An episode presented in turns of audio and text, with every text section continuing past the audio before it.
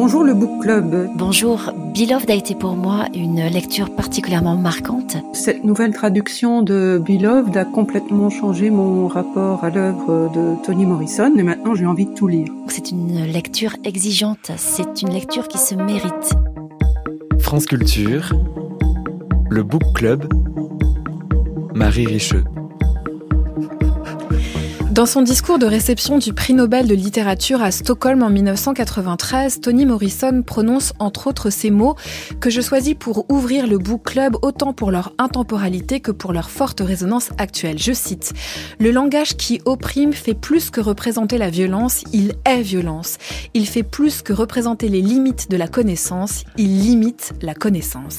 Et aujourd'hui, on va parler langue et langage car les éditions Bourgois publient une magnifique nouvelle traduction de Beloved de Toni Morrison par l'autrice Yakuta Alikavazovic. Elle est notre invitée, en compagnie d'un autre romancier et grand lecteur de l'œuvre, Mohamed Mougarsar. Vers 15h50, comme chaque lundi, nous avons rendez-vous avec Emmanuel Laurentin. Aujourd'hui, alors que l'État de l'Alabama se demande si on peut exécuter un homme avec de l'azote, il relie l'auteur Louis Anet. Ernest Gaines, en fin d'émission, partout il y a musique, dans les livres, on ouvre grand nos oreilles. Vous avez le programme. Bienvenue à toutes et à tous dans le Book Club. Bonjour Yakuta Likavazovic. Bonjour Marie Richeux. Soyez la bienvenue. Vous proposez cette nouvelle traduction vers le français du roman Beloved pour lequel Toni Morrison a obtenu le prix Pulitzer en 1988. Cette traduction est publiée donc par les éditions Bourgois. Soyez la bienvenue dans le Book Club. C'est trop bien, c'est la joie de vous recevoir ici. Merci. Et on vous a demandé avec qui vous vouliez euh, évoquer cette immense aventure de lecture et de traduction et la réponse c'était avec vous, Mohamed Bougarsar. Bienvenue à vous aussi dans le Book Club. Merci, bonjour. Vous êtes ici euh, en tant qu'écrivain, romancier. Votre livre La plus secrète mémoire des hommes avait obtenu le prix Goncourt en 2021. Vous êtes aussi ici en tant que lecteur amateur de Toni Morrison.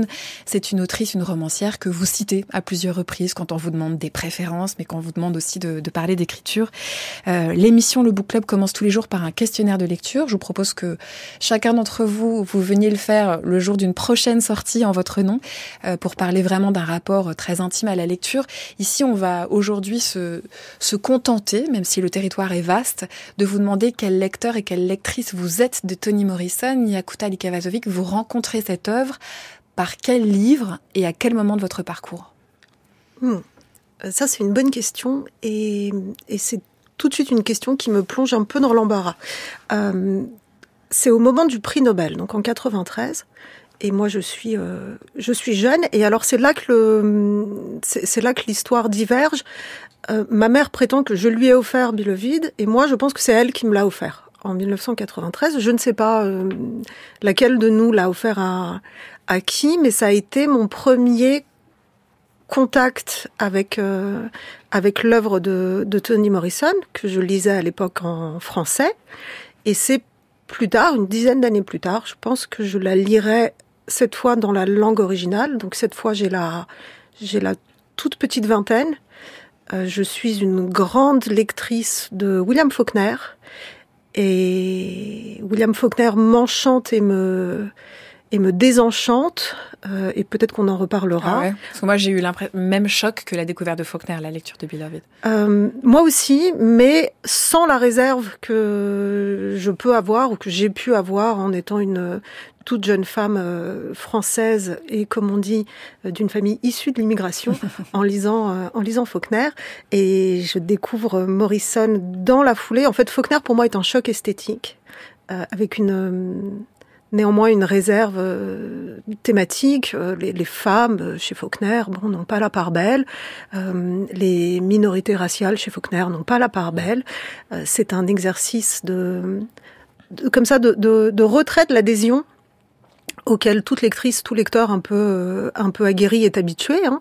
Euh, ça ne m'a pas empêché d'être époustouflé par le, les capacités stylistiques l'univers absolument incroyable déployé par, par Faulkner. Mais dans le dans le sillage de Faulkner, je lis, je sais plus qui me dit, mais il faut que tu lises Toni Morrison. Et alors là, je, je m'y plonge, et c'est extraordinaire parce que c'est une œuvre que je peux admirer stylistiquement et euh, moralement et humainement sans réserve. Dans votre deuxième rencontre, le deuxième point d'attache avec cette œuvre-là se fait par quel texte? Soula d'abord. Soula d'abord, sans doute parce que c'est l'un des, des, des, plus courts et que c'est un moment où je me laisse facilement intimider par les textes longs, ou je crois que je me laisse facilement intimider par les textes longs. C'est pas tout à fait vrai. euh, mais on se raconte des histoires sur soi-même quand on a 20 ans. Après donc, aussi, ça dure ces trucs. donc d'abord Soula, euh, ensuite très vite Beloved, où je crois chercher l'écho d'un souvenir d'adolescence et je ne le trouve pas. Euh, c'est autre chose qui se révèle à moi et c'est un vrai choc ce livre pour moi. Euh, sa lecture en, anglais est une voilà, il y, a eu, il y a eu Faulkner, il y en a eu peut-être une ou deux autres dans la langue originale qui m'ont fait cet effet, cet effet-là. Et puis ensuite, dans un troisième temps, une rencontre en trois temps au moment où j'accepte de retraduire le, mmh. le, livre. Ça, on en, on, on en, en reparlera plus tard. Vous, ça, c'est à quel moment de votre parcours et par quel texte? Alors, je suis un lecteur assez tardif de Toni Morrison parce que je crois que j'ai commencé à la lire en 2013 ou 2014, c'est-à-dire 4, 5 ans avant sa, sa mort. Euh, évidemment, je savais qui elle était, je savais l'importance qu'elle avait dans la, littérature. Je savais l'importance de son œuvre, mais elle faisait partie de ces autrices dont on se disait qu'on les lirait un jour. Euh, et finalement, j'ai dû commencer à la lire parce qu'à un moment donné, euh, dans ces années-là, je travaillais sur le rapport entre littérature et musique, et plus précisément entre littérature et jazz, entre le roman et le jazz, pour être plus précis. Et j'ai commencé par lire un recueil de nouvelles assez merveilleux du romancier congolais Emmanuel Dongala, qui s'appelle Jazz et vin de palme. Et tout de suite après, donc, vous voyez de quel texte je parle de jazz. Morrison, de jazz de Toni Morrison. J'ai commencé euh, par celui-là et je pense que c'est d'ailleurs, c'est resté mon texte préféré de Toni Morrison, le premier, celui par lequel je l'ai je l'ai, j'ai commencé à la, à la, lire. Vous l'avez lu en anglais ou en français? Non, je l'ai lu en français.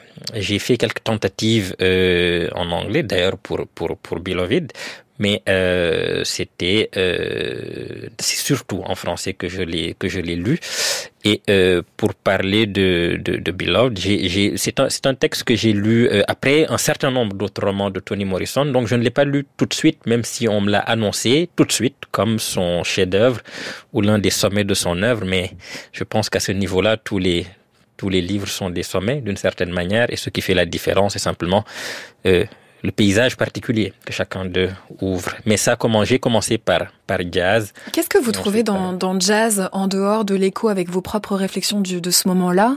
Euh, Qu'est-ce qui s'ouvre? Tout à l'heure, Yakuta Likavazovic parlait vraiment d'une révélation. Est-ce que dans ce texte-là, vous trouvez quelque chose de nouveau pour vous en tant que lecteur? Oui, je trouve quelque chose d'extrêmement nouveau parce que c'est aussi un texte court. Je pense qu'après Soula, c'est l'un de ses textes les, les, les, les, plus courts. Et c'est un texte qui a pour euh, thème ou sujet, et je mets tous ces mots-là mmh. au pluriel, euh, la question de la euh, de l'intrication entre amour et violence, qui est l'un des grands thèmes, l'un des grands motifs chez Toni Morrison, et ça passe par la question de la euh, de la jalousie. C'est un texte en fait sur un, un un trio, on va le dire comme cela. Euh, et dans le du trio, il y en a deux qui sont en, en couple et qui se demandent comment, pourquoi euh, ils se sont d'une certaine manière euh, éloignés euh, du, du, troisième membre du, du, trio, comment ils l'ont. Je ne veux pas trop euh, parler de ce texte divulgaché, mais bon, pourquoi pas finalement, parce que le texte lui-même donne l'argument très vite, comme dans quasiment tous les textes de, mm. de Toni Morrison. Euh, pourquoi est-ce que le couple s'est débarrassé de la troisième personne? Mais c'est qui la, la troisième personne? Vient de la troisième personne, mais c'est une jeune femme qui s'appelle Dorcas dans le dans le dans, dans Jazz. Euh, et euh, le personnage de, euh, de, de Joe et de sa femme Violette se débarrassent de Dorcas alors que Joe était amoureux de Dorcas comme il était amoureux de Violette. La question est de savoir pourquoi. Et c'est là que l'histoire commence en réalité. Elle ne finit pas là, ce n'est pas le nœud du, du drame, elle commence à ce moment-là. Et l'intrication entre la littérature et la musique, ou la littérature et la musicalité, elle se joue comment dans ce texte-là? Sur la, la, question de la structure, mm. qu'est-ce qu'un... C'est-à-dire, qu'est-ce que le jazz finalement procède Le jazz procède beaucoup par syncope, on le sait, par rupture, et l'écriture de Toni Morrison procède aussi beaucoup par... Euh, par, par, par euh, par ascendette, par euh, anacolute, par rupture finalement. Et c'est un, dans la structure même, il y a cette façon-là de passer ou de sembler passer du coq à l'âne, mais elle ne passe jamais du coq à l'âne. Et son écriture est extrêmement syncopée. Et c'est de cette syncope, de ces ruptures, de ces, euh, de cette sorte de, cette sorte de surimpression toujours de, de ton, d'époque, de registre, de genre que sourd la beauté profonde du texte. Donc le rapport là entre la violence qui semble être infligée à l'harmonie dans le jazz se reproduit dans l'écriture de Toni euh, Morrison et dans la violence qu'elle tire de l'histoire et que ses personnages traversent et qu'elle finit en dernier lieu, et c'est ce qu'elle dit dans le passage que vous citiez, euh, finalement par, par, par étudier dans l'écriture. Hmm. Euh, C'est-à-dire la, la, violence à la fois faite au langage ou, que le langage euh, oui peut faire.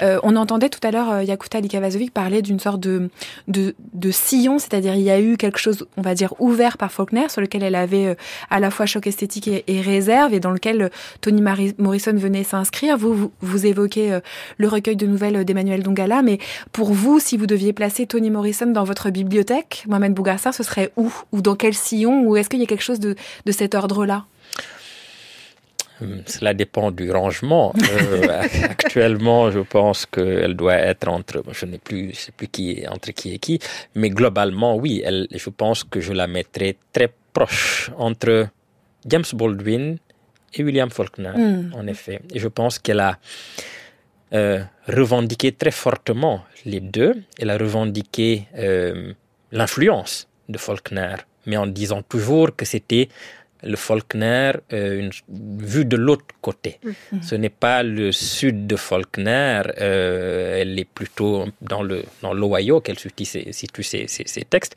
mais c'est dire voilà ce que Faulkner a décrit, mais peut-être de l'autre côté. Et de l'autre côté, c'est évidemment la barrière raciale qui est franchie, la barrière, la barrière sociale, et de euh, genre aussi. et de genre, mm. évidemment. Euh, voilà, donc je la placerai entre James Baldwin pour le rapport à voilà l'appartenance à la communauté afro-américaine, euh, la proximité avec la Bible, le lyrisme, etc. Et euh, William Faulkner pour le rapport à l'histoire d'une certaine manière et à la structure littéraire. Est-ce que c'est intéressant pour terminer cette introduction euh, sur la lecture, Yakuta Likavazovic, de dire qu'elle a aussi lu Virginia Woolf et qu'elle s'est intéressée à Virginia Woolf? Est-ce que c'est intéressant aussi de, de savoir ce qu'elle lisait et quelle lectrice elle était, elle, Toni Morrison? Ah, ça, c'est toujours intéressant, mais ce sont des, ce sont des questions de, de, de, de connaisseurs presque. Mmh. C'est-à-dire que c'est, pour moi, Toni Morrison, c'est l'une de ces très grandes œuvres dans lesquelles on peut, dans la jeunesse desquelles on peut se, plonger. On peut se plonger euh, avec euh, avec mérite dans la bibliothèque propre de Toni Morrison, chercher les influences, euh, chercher les, les citations, l'intertextualité, les, échos thématiques entre les déjà au sein de chaque roman et puis entre les entre les romans bien sûr, mais c'est une œuvre qui a une une puissance d'emportement et finalement tout ça est secondaire et reste secondaire. ça peut être balayé par la simple expérience de la lecture. Absolument. Et, il y a euh, mon constat à chaque fois que j'ai relu un livre de Toni Morrison, c'est le constat d'une vitalité stylistique, mmh. d'une vitalité de l'écriture dont on peut faire la généalogie, mais finalement en faire la généalogie, mm. c'est presque la, la, trahir, parce que face à un torrent, le meilleur, la meilleure façon de lui rendre hommage, c'est de se laisser emporter. Et il y a quelque chose comme ça, de cet ordre-là, qui vous emporte, euh, qui moi m'emporte, mais, mais, je crois que c'est très partagé euh, chez, chez Toni Morrison. Euh, et, et, bon, le, le, le torrent s'est imposé là dans le cours de la conversation, mais c'est pas une mauvaise image, puisqu'il y a quelque chose de cet ordre-là, de cette force-là. Euh, ce sont des, des livres qui s'imposent et qu'il est difficile de remonter à contre-courant, c'est-à-dire qu'ils imposent leur propre logique, leur propre temporalité, leur propre mouvement, et c'est pour des, des lectrices, des lecteurs adultes, le genre d'œuvre, on l'a dit exigeante et elle l'est vraie, mais c'est surtout le genre d'œuvre qui peut vous, vous redonner le sentiment de la lecture d'enfance, c'est-à-dire qu'on y est de nouveau absolument. Absolument. Et peut-être pour la première fois. Et peut-être pour la première fois, exactement. Il y a pas, on peut pas être blasé On peut pas euh, et les trucs et astuces des, des grands lecteurs ne, ne fonctionnent pas très bien. On va évoquer ce texte en profondeur, Beloved, juste après euh, un extrait d'un d'un album. Euh, on a choisi le titre éponyme de cet album qui s'appelle Beloved Paradise Jazz, qui reprend les titres de ces trois romans. L'album est signé Mac Kinley Dixon. Il disait que Toni Morrison était la plus grande rappeuse de tous les temps.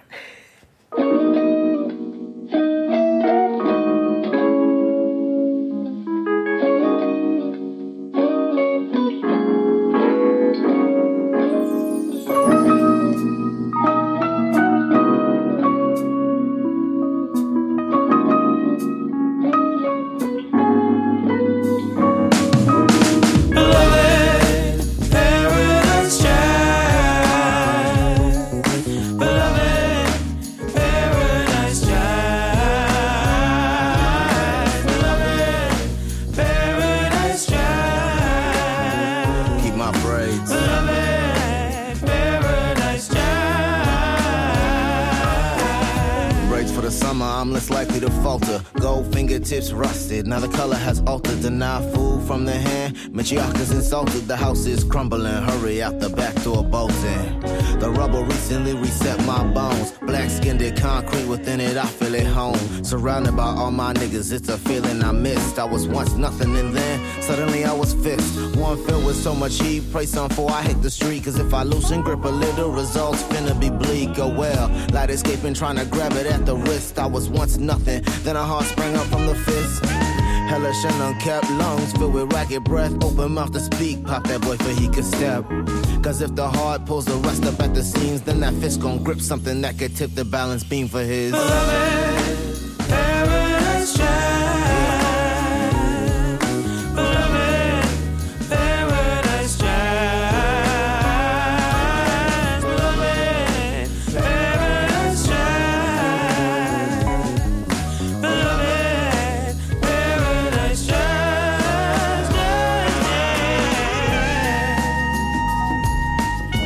France le Book Club, Marie Richeux.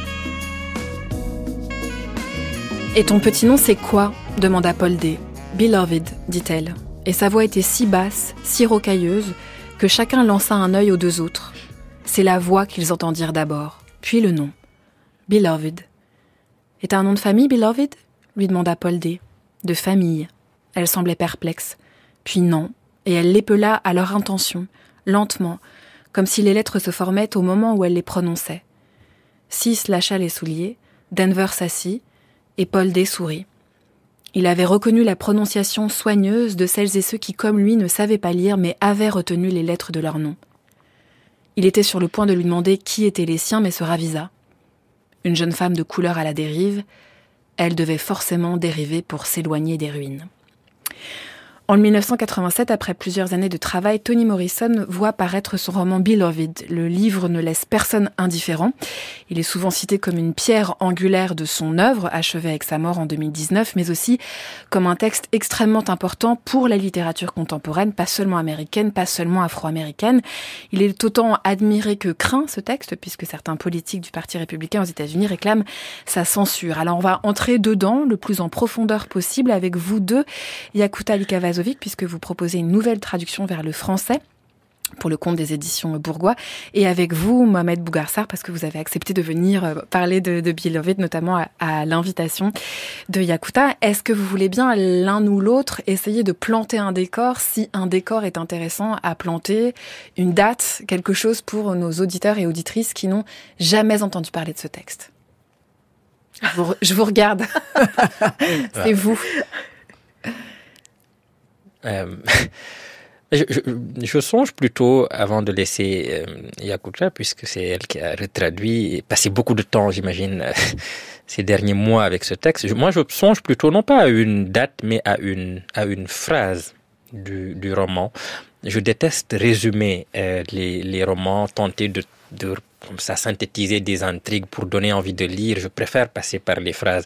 Il y a une phrase dans le roman qui me semble euh, qui vient d'ailleurs peu avant l'extrait que vous venez de lire, où euh, Denver, qui est la fille euh, de Sis, dit rien ne meurt jamais.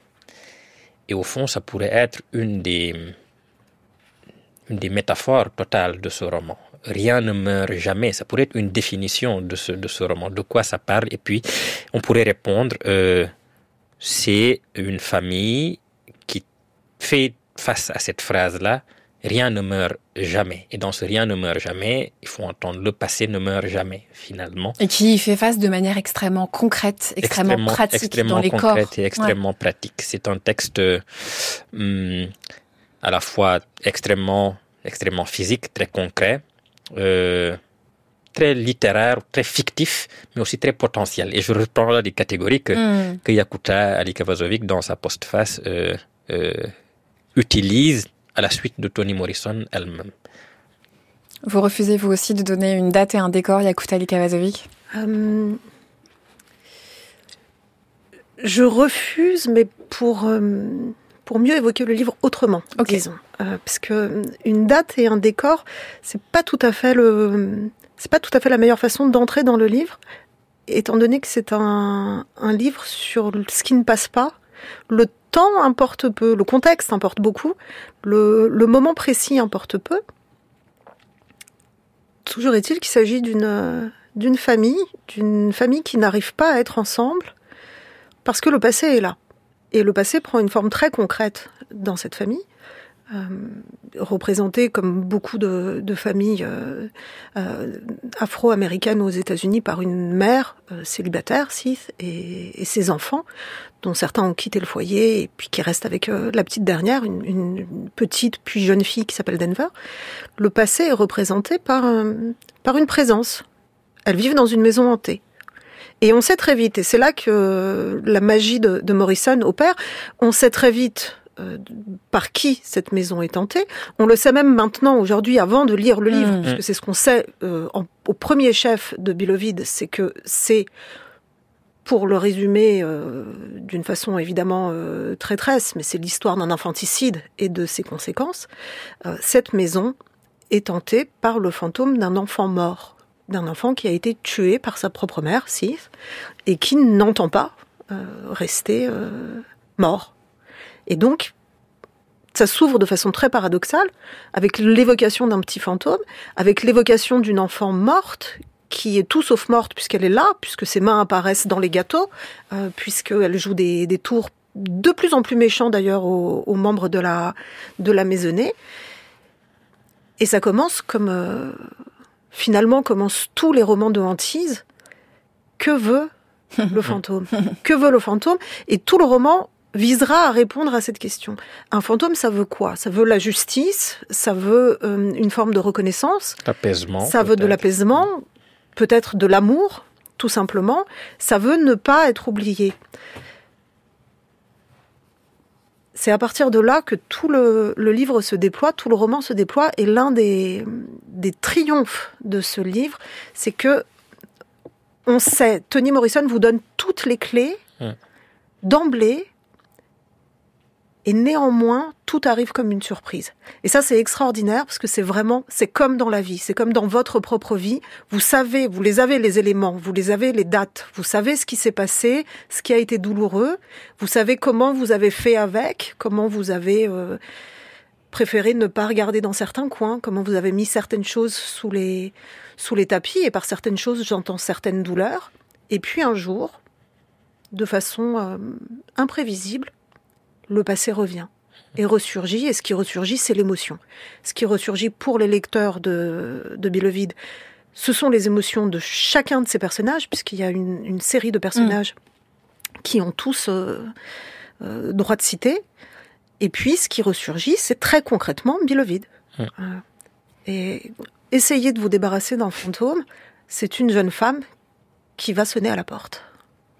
Je vous voyais euh, le- lever euh, comme ça le, le, le coup euh, au mot surprise, Mohamed Bougassar, en disant on a beau avoir tous les éléments, ils nous sont tous donnés par Toni Morrison, mais la magie de la structure, la magie de l'écriture fait que tout advient quand même en vous surprenant. Voilà, c'est là où elle est vraiment une, une romancière remarquable. C'est qu'on imagine très bien, on le disait tout à l'heure avec Yakuta euh, avant de commencer l'émission, on imagine très bien euh, ce que le commun des écrivains aurait pu faire de cette histoire-là. Mm. Et ce qu'ils en auraient fait, c'est de mettre euh, l'infanticide, euh, l'épisode de l'infanticide, comme étant l'horizon absolu, dramatique du roman. Tony Morrison commence par ça. Tout est déjà, j'allais dire, su ou connu, mais ce n'est qu'un savoir ou une connaissance presque superficielle, presque secondaire. Il reste la connaissance profonde il reste le savoir euh, vraiment qui est derrière, celui qui, qui vient après l'événement, il reste finalement l'expérience. Et l'expérience, elle est vécue concrètement, en effet, par l'apparition de ce fantôme-là. Donc là où les autres finissent, elle commence par oui. là. Il y a même aussi une expérience de lecture en vous écoutant. J'ai l'impression, je me revient presque le, la sensation que j'ai eue, c'est-à-dire que on a beau savoir, on creuse quand même pour voir. C'est-à-dire qu'il y a une espèce de point d'intensité, bien sûr avec l'infanticide, mais aussi euh, l'accouchement euh, et la naissance de, de, Denver. Enfin, il y a comme ça plusieurs événements assez importants mm. et qui et on les a par un bout, puis on les a par un autre bout, puis ils sont éclairés par un autre bout. On n'arrête pas de continuer de vouloir savoir alors qu'on sait déjà. Oui, mais l'une des façons pour schématiser, hein, parce que évidemment quand on regarde le texte, c'est plus subtil que ça, mais pour schématiser la technique de Morrison dans, dans ce livre, c'est qu'elle va procéder par étapes, par paliers, euh, et que vous allez, tel un, un plongeur, vous allez descendre mmh. dans l'expérience jusqu'au niveau où, affectivement, vous ne pourrez plus vous dégager de l'histoire qu'on vous raconte. Et ça commence de façon euh, presque anodine. Et je pense que c'est pour ça aussi qu'elle a cette réputation d'être, euh, entre guillemets, difficile, parce que ça, ça commence de façon anodine et sibylline. Au détour d'une phrase, on va vous mentionner quelque chose. Mmh. Je prends un exemple tout à fait euh, bénin. Denver, la, la, la fille, fille, de Sith, qui est donc la, la sœur survivante de, de Bilovid, à un moment donné, entend quelque chose, à savoir le, le, fait que sa mère a tué sa sœur, a essayé de tuer ses enfants et a tué sa sœur, et elle en devient sourde. Et c'est une période de surdité qui dure euh, un certain temps pour, cette, euh, pour cet enfant. Et ça, au début, on a juste une indication en anglais, c'est the quiet time, during the quiet time, qui peut, au moment, dans les premières pages du livre, ça peut être n'importe quoi. La période calme. Ça peut être un, un mmh. temps de calme, ça peut être un temps d'accalmie. On ne sait pas exactement de quoi il est question. C'est, c'est un peu flou, c'est un peu nébuleux. Et puis plus on avance dans le roman, plus on fait connaissance avec Denver, plus on fait connaissance avec le, le livre et l'univers de ces personnages, plus on comprend ce que c'était que cette période oui. de quiétude. C'est cette période de surdité en réalité. Donc là, la connaissance se constitue comme ça. On savait sans savoir. Ensuite, on sait sans ressentir. Et la dernière étape, c'est qu'on va éprouver absolument ce que c'est que d'être cette jeune fille à ce moment-là.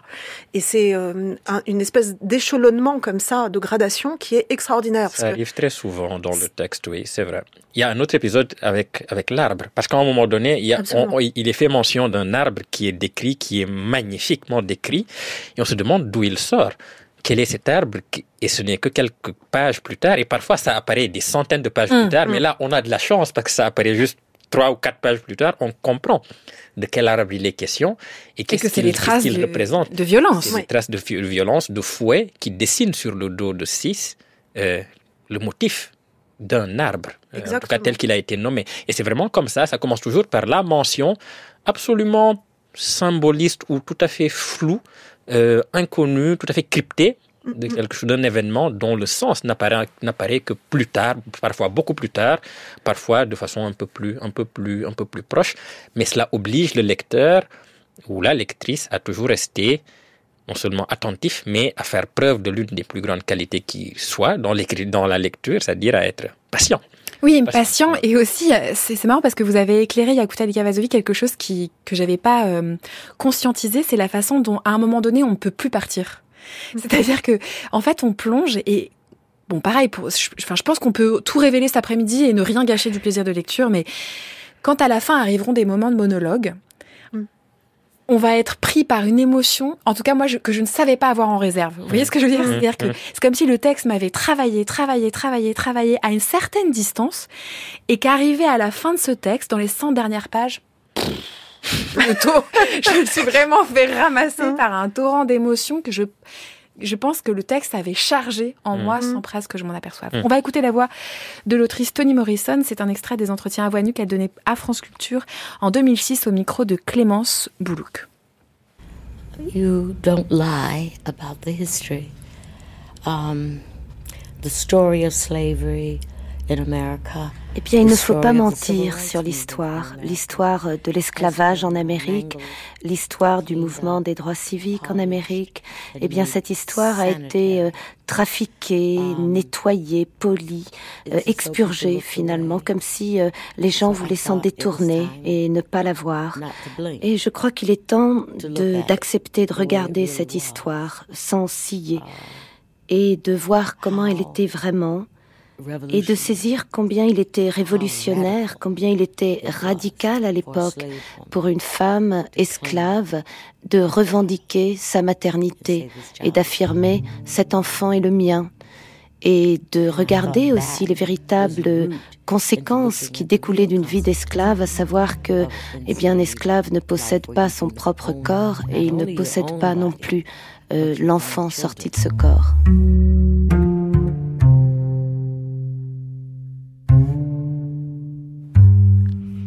Beloved, c'est ma fille. La mienne. Voyez Elle m'est revenue de son plein gré et j'ai rien à expliquer. J'ai pas eu le temps de le faire avant parce qu'il fallait agir vite. Vite, il fallait qu'elle soit à l'abri et je l'ai mise là où elle le serait. Mais mon amour était coriace et la voici. Je savais qu'elle reviendrait. Je la laisserai jamais. Je lui expliquerai même si j'ai pas à le faire pourquoi je l'ai fait. Comment, si je l'avais pas tuée, elle serait morte? Et ça, c'est quelque chose que j'aurais pas supporté de lui avoir, de lui voir arriver. Quand je lui expliquerai, elle comprendra parce qu'elle comprend déjà tout. Je m'en occuperai comme nulle mère ne s'est jamais occupée de son enfant, de sa fille. Personne n'aura plus jamais mon lait sinon mes propres enfants. J'ai jamais eu à le donner à d'autres. Et la seule fois où c'est arrivé, c'est parce qu'on me l'a pris. Ils m'ont plaqué au sol et ils l'ont pris. Le lait qui appartenait à mon bébé. Les petits bébés blancs passaient en premier et moi j'avais ce qui restait, s'il en restait. Il n'y a pas de lait ni de sein à moi. Je sais ce que c'est d'avoir à se passer du lait qui est à vous, d'avoir à lutter et hurler pour l'avoir et d'en obtenir si peu. Ça, je le raconterai à Beloved. Elle comprendra. C'est ma fille. Elle est revenue, ma fille, et elle est mienne.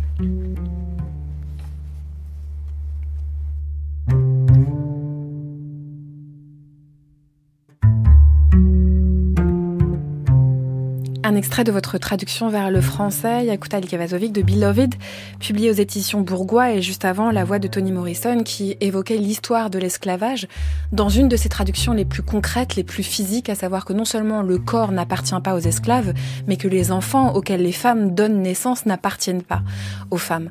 Dans l'extrait de ce texte, euh, Sis ne cesse de dire l'inverse, c'est la mienne, et elle est mienne, et d'ailleurs cette phrase revient beaucoup. J'aimerais bien que vous essayiez l'un et l'autre de nous dire par l'expérience ou bien de la lecture et ou de la, traduction, euh, comment est-ce que vous avez ressenti la façon dont toute l'histoire de l'esclavage passe en grande partie par des histoires de corps dans Beloved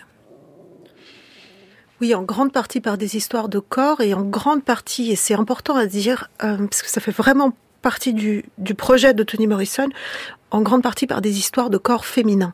Euh, ces corps qui ont très peu droit de citer en, littérature jusqu'à un certain moment, jusqu'à Toni Morrison, et qui sont en réalité la matrice du capital euh, que représente que, euh, et qui, qui, l'esclavagisme. Tout le système esclavagiste repose là-dessus, repose sur la matrice euh, des femmes noires et le fait que leurs enfants, leurs corps ne leur appartiennent pas. Euh, elles sont menées à la saillie comme, euh, comme des bêtes. Euh, le fruit de leurs entrailles ne leur appartient pas, c'est de la main d'œuvre déjà pour le, propriétaire.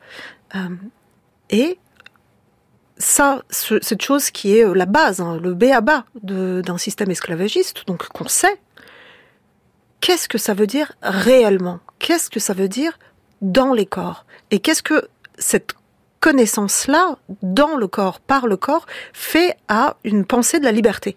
Une pensée de l'appartenance, une pensée de la liberté. Et c'est ça qui est extraordinaire dans Biolovide, et c'est ça qui fait de ce roman un des très grands romans euh, de la de la liberté, c'est que d'un seul coup, les corps ne sont plus des faits, ce sont des corps, ce sont des sensations, et on ne peut pas lire Biolovide et ne pas ressentir ça, ce scandale absolu, mm. là, qui est le scandale de l'arrachement de, de l'enfant euh, du lait maternel. C'est décrit euh, d'une façon qui est complètement hallucinatoire parce qu'on ne se, on ne se remet jamais du scandale en fait. Il y a voir ça l'actualise. Moi, je trouve qu'il y a une opération qui actualise, comme vous dites, Yakuta Likavazovic, c'est qu'il y a des, il y a des, peut-être dans, la, dans une façon de transmettre l'histoire et de la raconter, et vous en êtes tous les deux euh, des personnes conscientes, parce que c'est aussi ça que vous faites dans vos romans, c'est que vous travaillez des faits historiques dans vos romans. Il y a quelque chose dans la manière dont elle fait rouler comme ça les, les descriptions. Je pense aussi à une scène d'accouchement qu'on n'arrête pas de voir se répéter, aidée par une figure incroyable qui est Amy, qui fait que eh bien, on va dire l'histoire avec un grand H de, l'esclavage sur la terre euh, américaine, je devient autre ou autrement lisible, Mohamed Bougarsa? Euh, La scène, en tout cas même l'argument quasiment du, livre, c'est-à-dire cette scène de, de, l'infanticide et le mélange absolu, euh, évidemment, de, de l'amour, de la violence, et la façon dont Sis en parle, en tout cas la façon dont elle y pense, dit simplement ceci mieux vaut que qu'elle m'appartienne morte, c'est-à-dire que je sois celle qui la tue, donc qui garde le corps, plutôt que ce corps aille appartenir euh, à l'esclavage. Et voilà, métaphorisé de façon extrêmement puissante, l'importance qui est donnée finalement à, ce, à ces corps-là. Ça, c'est vraiment dans le roman ce qui me, ce qui me, me, frappe. Garder, posséder le corps, même quand il se doit être un corps mort. Mais cette mort est une forme de possession, de revendication. Ça, c'est une chose. Et la deuxième chose que je voulais ajouter à ce sujet, c'est ça fait plutôt référence à d'autres romans de Toni Morrison, mais aussi dans celui-ci, dans Beloved. C'est que c'est la figuration très forte de corps féminins noirs, mais c'est aussi, surtout, de jeunes corps féminins noirs. Cela revient énormément à travers Denver, à travers Beloved, mais dans toute son œuvre, toute son œuvre est traversée comme ça de jeunes femmes qui sont soit amies, soit rivales, en tout cas qui ont des sortes de relations. La relation entre Denver, la fille de Sis, et Beloved, l'autre fille, qui revient euh, de façon spectrale ou fantomatique, est très réelle néanmoins, est extrêmement intéressante et fait écho à des relations comme ça qui traversent les livres de Toni Morrison, dans L'œil le plus bleu, dans ceux-là, euh, dans euh, même dans un texte comme comme Gaz, il y a parfois comme ça des couples de, de jeunes filles qui tentent, même dans Récitatif, son de ses derniers textes, qui tentent comme ça de se demander ce qu'elles font là avec cette couleur de peau là, avec ce corps là. Toni Morrison, dans certains textes, a tenté d'effacer cette couleur, de ne pas dire, par exemple, voici la fille qui est plus claire de peau, ou mm. qui est blanche, et voici l'autre qui est noire ou qui est un peu plus, plus foncé. Et toute sa ruse-là est de montrer que cela ne disparaît jamais, pas simplement dans l'histoire, mais chez nous-mêmes qui lisons. À partir du moment où on sait que l'une est noire et que l'autre est blanche ou plus claire de peau, mais qu'elle ne le dit pas, apparaît tout de suite une réflexion sur nous-mêmes qui sommes en train de lire. Pourquoi est-ce que cela nous obsède autant de savoir l'apparence que ce corps a? Et cette impossibilité chez nous de nous débarrasser de cette histoire-là dit tout du drame euh, qui est celui de l'histoire américaine d'abord, afro-américaine plus précise et, plus spécifiquement, et plus mondialement, euh, euh, évidemment. On va évoquer euh, un peu plus en profondeur votre travail de traduction avec une question envoyée par une auditrice et membre du Book Club, Mathilde.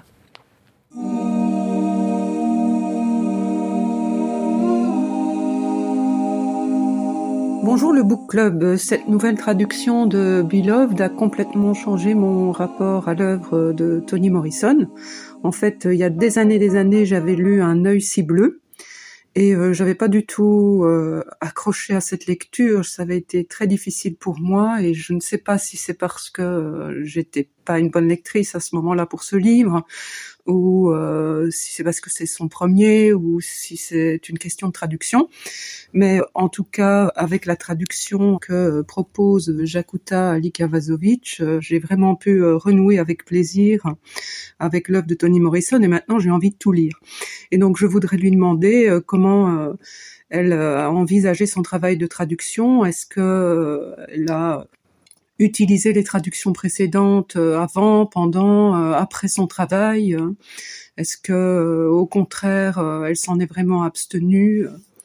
Merci beaucoup pour votre réponse. Merci beaucoup à vous, Mathilde, pour votre lecture et pour vos questions. Je vous laisse répondre, Yakuta Likavazovic. Alors, non, je me suis tenue très loin de la traduction euh, initiale de, de que je connaissais pourtant, hein, qui de façon fantomatique, puisque c'est par euh, par elle que j'avais euh, d'abord fait la rencontre, comme je vous le disais en début d'émission, avec le le roman. non, la retraduction est un exercice encore plus périlleux que que la traduction, puisque du moins pour moi, parce que je, bon, parce que la question de la justification de la retraduction se pose constamment, euh, je trouve. Il y a tellement de livres à traduire, tellement de livres qui attendent d'être euh, d'être passés d'une langue à une autre qu'on se dit mais pourquoi retraduire un, un livre? Et puis il y a un, certain nombre de, de réponses euh, techniques à cette à cette question.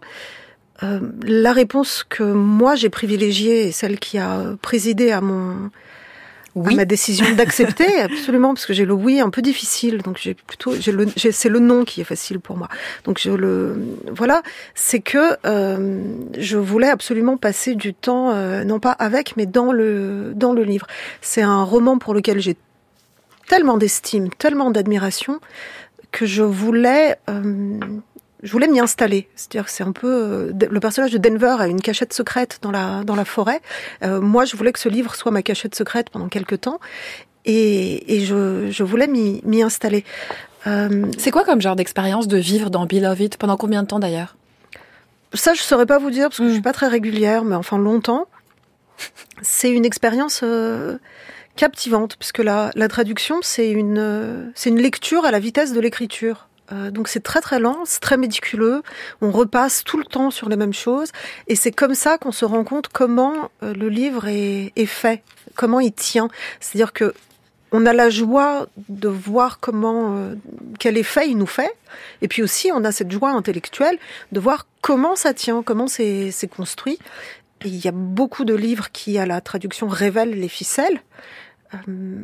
Bilovid, c'est l'un de ces cas particuliers où on voit très bien comment c'est fait et l'admiration n'en est que plus grande. C'est-à-dire que c'est vraiment un tour de force, un tour de, de, de, de maître, de maîtresse, euh, femme, autrice. Euh, c'est un, un, livre qui réussit à la fois en, en micro, c'est-à-dire que toutes les textures, tous les, les, les moindres mm. détails euh, sont là, et en macro, parce que architecturalement, c'est une merveille il n'y a rien qui soit là gratuitement.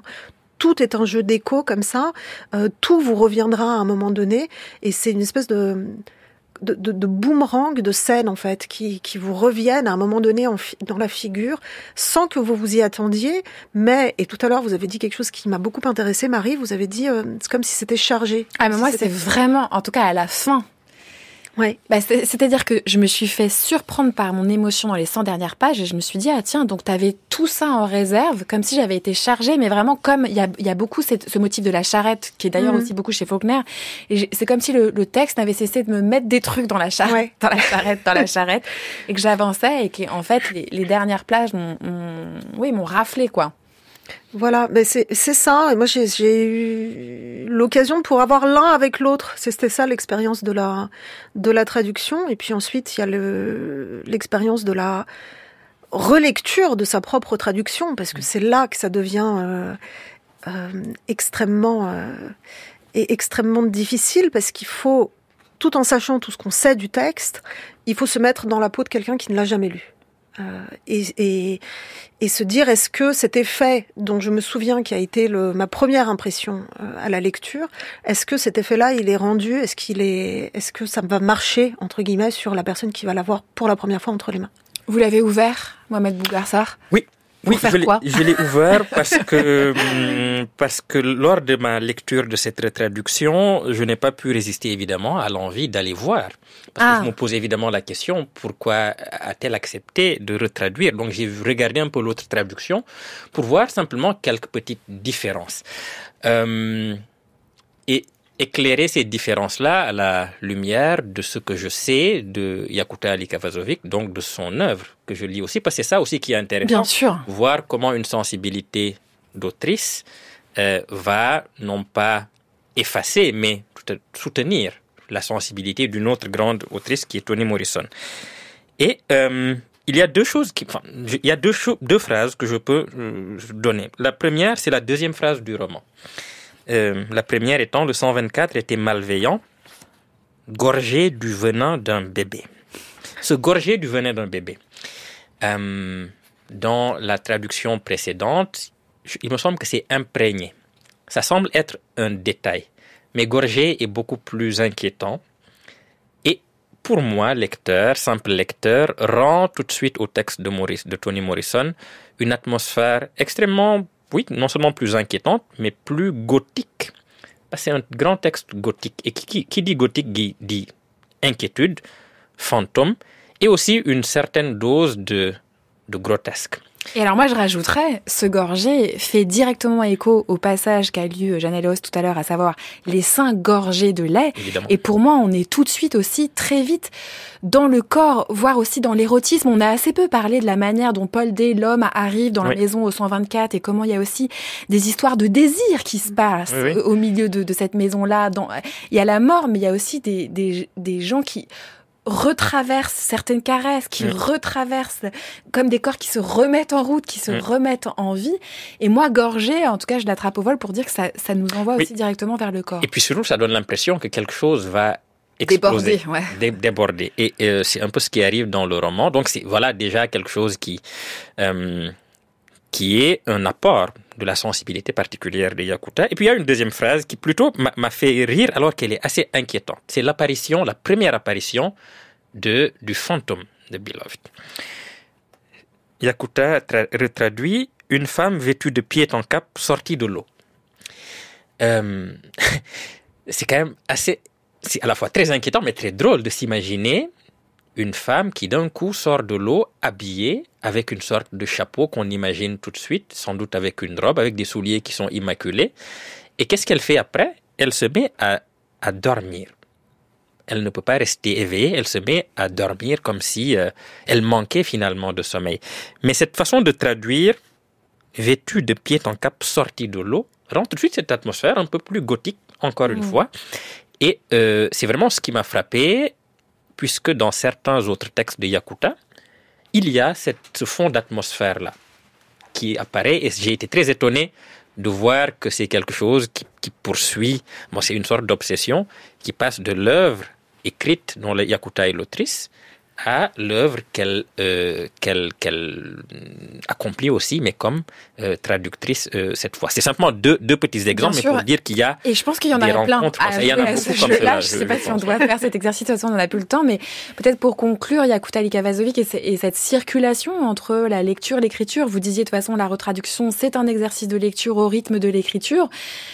Est-ce qu'il faut chercher là où vous êtes dans cette retraduction ou peut-être vous poser la question pour continuer d'utiliser ce mot chargé, c'est-à-dire de quoi ça vous a chargé, de quoi vous êtes désormais pleine pour continuer d'écrire? Euh, alors, peut-être que j'en sortirai chargée, j'en suis surtout sortie vidée, euh, parce que ça a été un, travail, euh, un travail colossal. Euh, et évidemment, on n'échappe pas à soi-même. Hein, donc ça, euh, c'est euh, la traduction, c'est un, travail de d'effacement de soi, mais qui passe forcément par soi et parce qu'on a de plus intime en tant que en qu'autrice, c'est-à-dire la voix et le style.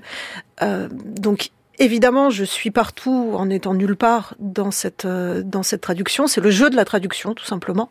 Euh, et, et, je crois une partie de sa de sa beauté et de son de son charme. Mais je voulais, pour conclure, quand même saluer vos lectures. Vous êtes tous les deux des lecteurs tels qu'on se les rêve, parce que ce gorgé là, j'y ai passé des heures ah, et bah des voilà, heures. c'est récompensé. Et je suis très heureuse. Il, il y a eu plusieurs euh, plusieurs possibilités pour se gorger. Euh, les seins, effectivement, parce que les, les seins lourds de lait, c'est le même mot en anglais, c'est full. Euh, donc ça a joué. L'idée de débordement de, de, quelque chose qui va faire éruption a évidemment joué. Il y avait ce, ce venin aussi qui est un peu euh, un, un, un, peu un, un chose trap parce que à un moment juste avant l'accouchement, euh, Sif, qui croit qu'elle va mourir, mm. se rêve en serpent ouais, en fait. Ouais. Se rêve à côté de Amy, à côté de Amy, cette scène est, est incroyable. incroyable. Et donc tout est, chaque mot est lui chargé de tout ce qui arrive avant et après. Presque oraculaire le, en fait. Cette, dans le livre, absolument. Et donc il faut à chaque fois faire bien attention aux, aux termes qu'on choisit. Et je suis merci d'avoir relevé ce gorgé parce qu'il m'a vraiment coûté des heures de réflexion. Allez, restez avec nous.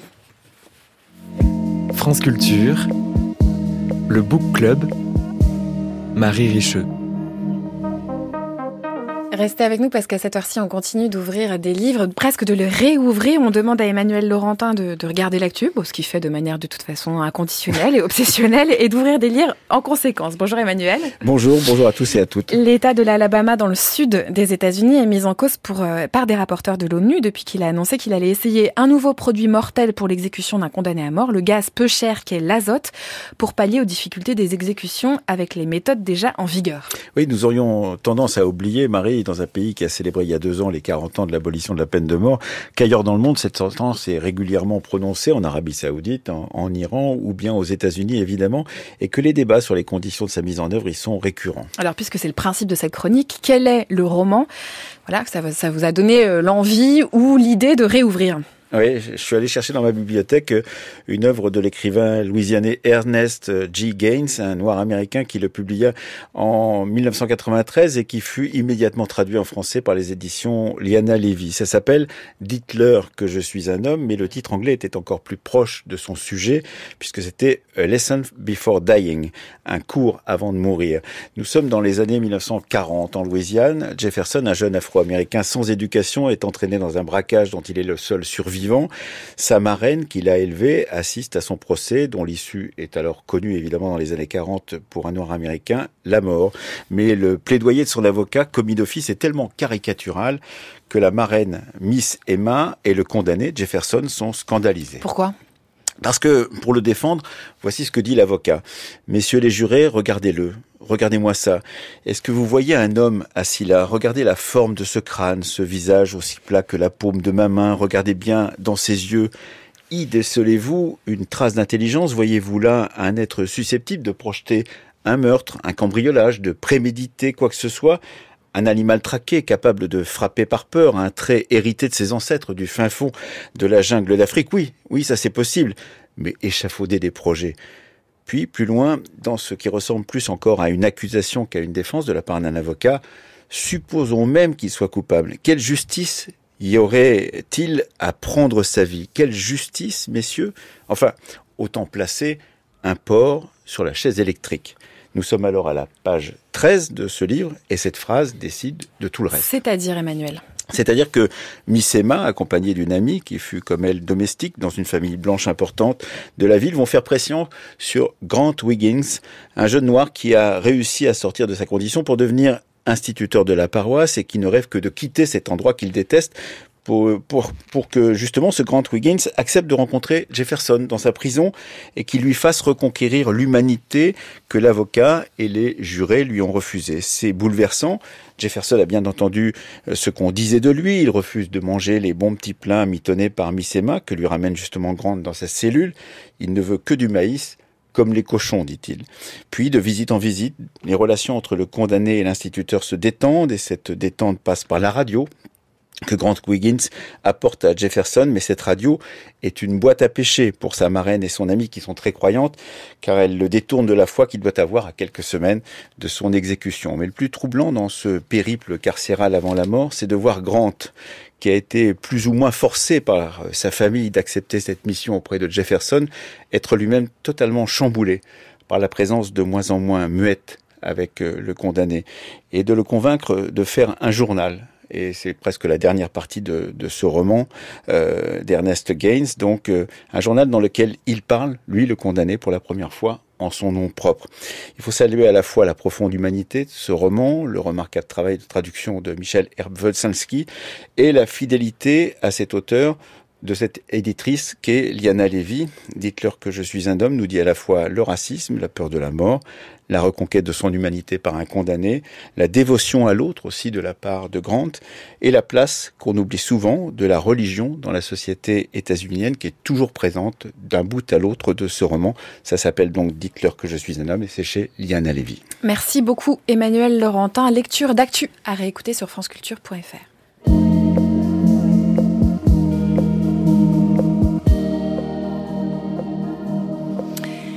À cette heure-ci, dans le book club, nous jouons à chercher de la musique dans les livres. Donc, vous le disiez, Mohamed Bougarsar, c'est la première chose que vous avez trouvée d'ailleurs dans, dans jazz.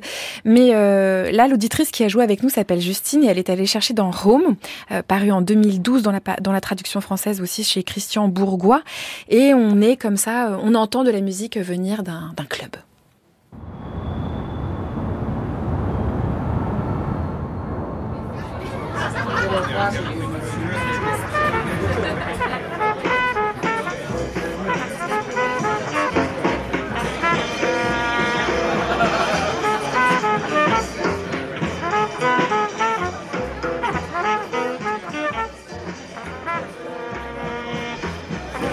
Fatigué et mal à l'aise, Franck quitta le restaurant et déambula dans les rues.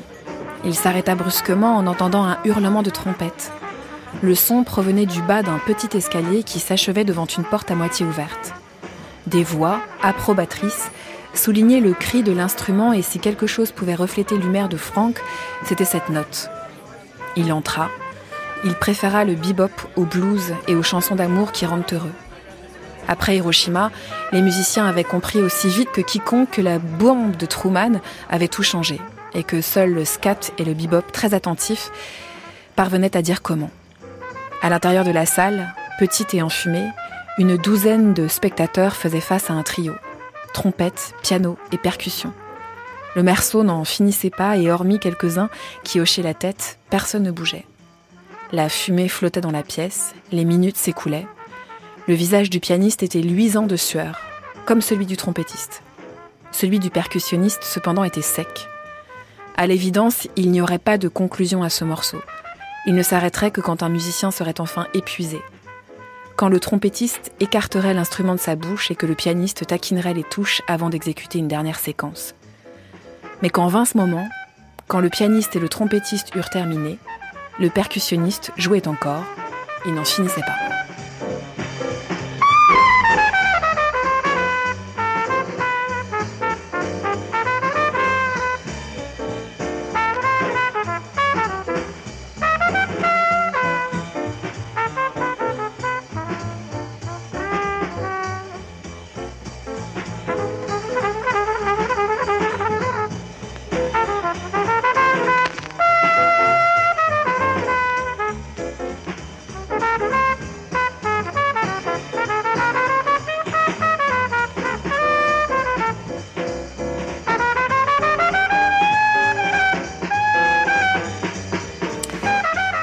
N'en finit pas d'évoquer l'œuvre de Toni Morrison. Ici, c'était un extrait de Hope dans la traduction française de Christine Laferrière. Un grand merci à tous les deux, Yakuta Likavazovic, Mohamed Bougarsa. On était euh, voilà ensemble tous les trois pour parler de Beloved euh, parce que vous proposez une nouvelle traduction pour les éditions Bourgois. C'était un immense plaisir. Voilà, merci beaucoup. On a hâte de vous voir revenir pour deux livres. À vous. C'est promis. On prend date. C'est promis. Merci. Au son, c'était Étienne Rouche à la réalisation Vivien Demeyer. Un très grand merci à toute l'équipe du Book Club que vous pouvez réécouter sur franceculture.fr ou en podcast via l'appli.